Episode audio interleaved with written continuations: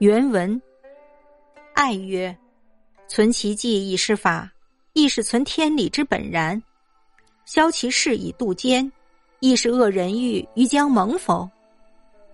先生曰：“圣人作经，不无非是此意，然又不必泥着文句。”爱又问：“恶可为戒者，存其戒而消其事以度奸，何独于师而不善正位？”先如谓：“恶者可以成创人之意志，然否？”先生曰：“师非孔门之旧本也。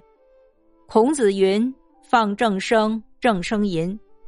又曰：“物正声之乱雅乐也，正位之音，亡国之音也。此是孔门家法。孔子所定三百篇，皆所谓雅乐，皆可奏之娇妙，奏之相党，皆所以宣畅和平，涵咏德性，移风易俗，安得有此？是常引导间矣。”此必秦火之后，势如赴会，已足三百篇之数。盖淫逸之词，世俗多所喜传。如今驴象皆然。恶者可以成创人之意志，是求其说而不得，从而为之词。译文：徐爱问：保存善的事迹，让后人仿效。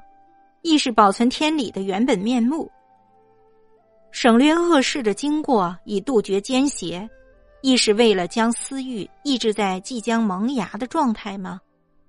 先生答道：“圣人著经确实含有这种意思，但是也不必局限于文句。”徐爱听了，又问：“恶可以引以为戒？”保留借条而省去事情经过，以杜绝奸邪。然而在《诗经》中，为什么不讲正风和卫风省略呢？先儒认为是恶者可以成创人之意志，这种理解正确吗？先生说，现存的《诗经》不再是孔子所修订的原貌了。孔子说：“放正声，正声淫。”又说：“物正声之乱雅乐也，正位之声，亡国之音也。”这就是孔门家法。孔子修订的《诗经》三百篇都是雅乐，不仅可以在拜祭天地和祖先时演奏，还可以在乡村郊庙中演奏，并且有助于陶冶性情、涵养德操、移风易俗。怎么会有正风和卫风之类的诗呢？这种诗是助引导间呀。正风、卫风肯定是秦始皇焚书之后，世俗儒生为凑齐三百篇的数目而硬套上去的。而淫邪之词，民间有许多人喜欢传播，现在街头巷尾并不少见。